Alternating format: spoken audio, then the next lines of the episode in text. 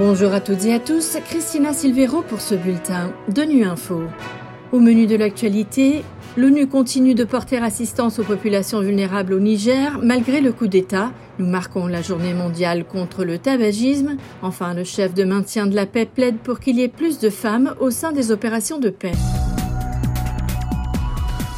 Alors que la CDAO, la communauté économique des États d'Afrique de l'Ouest, a adopté dimanche des sanctions à l'encontre des responsables du coup d'État au Niger, le chef du bureau de l'ONU pour l'Afrique de l'Ouest et le Sahel a à nouveau condamné avec la plus grande fermeté ce changement anticonstitutionnel de gouvernement qui est venu compliquer davantage un paysage sécuritaire déjà dégradé dans la zone du Liptako-Gourma et dans la région en général. Leonardo Santos Simao a assuré la continuité de l'assistance fournie par les agences de l'ONU au Niger en faveur des populations vulnérables, comme l'avait déjà précisé le directeur pays du PAM, Jean-Noël Gentil, devant la presse. La réponse humanitaire se poursuit sur le terrain et ne s'est jamais arrêtée depuis les événements survenus au Niger. Nous sommes donc en mesure d'accéder aux zones et aux populations vulnérables du Niger. En ce qui concerne le PAM, nous fournissons une aide en espèces et une aide alimentaire. Nous évaluons la situation en permanence pour nous assurer que l'accès est possible, que le personnel des Nations Unies et du PAM est en sécurité et que nos partenaires sont en sécurité. Ce n'est qu'en cas de problème de sécurité que nous suspendrions temporairement certaines opérations dans certaines zones, mais ce n'est pas le cas actuellement sur le territoire. Le PAM a récemment établi un centre logistique à Niamey pour servir de point de transit vers les zones difficiles d'accès des pays voisins. Le PAM travaille déjà sur des itinéraires alternatifs vers ces pays. Par exemple, à partir du Cameroun, du Nigeria pour la réponse soudanaise ainsi que d'autres alternatives pour le Burkina Faso.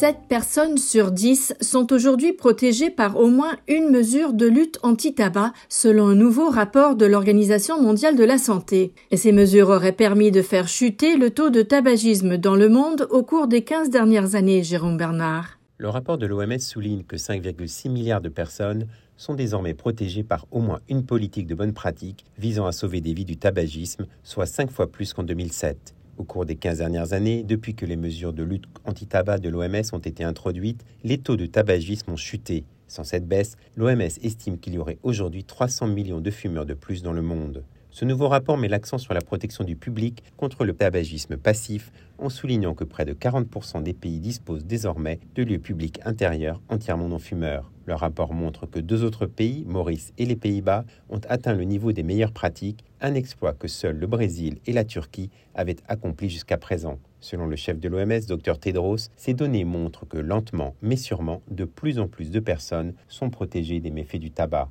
Mais il reste encore beaucoup à faire. 44 pays ne sont protégés par aucune des mesures introduites par l'OMS. Dans le même temps, 53 pays n'ont toujours pas adopté une interdiction totale de fumer dans les établissements de santé. Par ailleurs, la moitié seulement des pays disposent de lieux de travail et de restaurants privés sans fumer.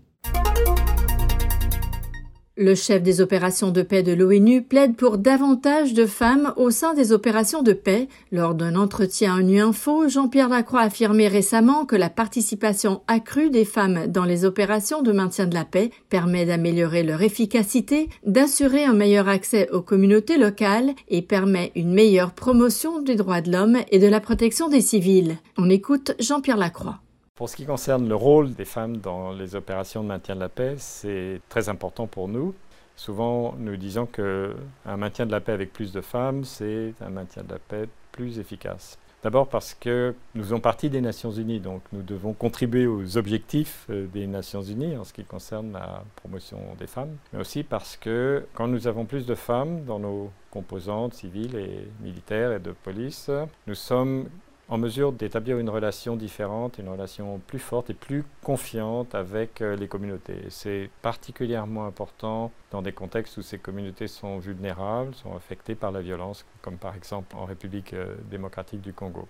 Maintenant, nous avons augmenté euh, les nombres et nous devons continuer à les augmenter, mais nous devons aussi travailler sur l'environnement de travail dans les opérations pour faire que cet environnement soit de nature à ce que les femmes et les hommes se sentent bienvenus, que ce soit un environnement accueillant pour tout le monde, y compris pour les femmes. Ce n'est pas toujours encore le cas.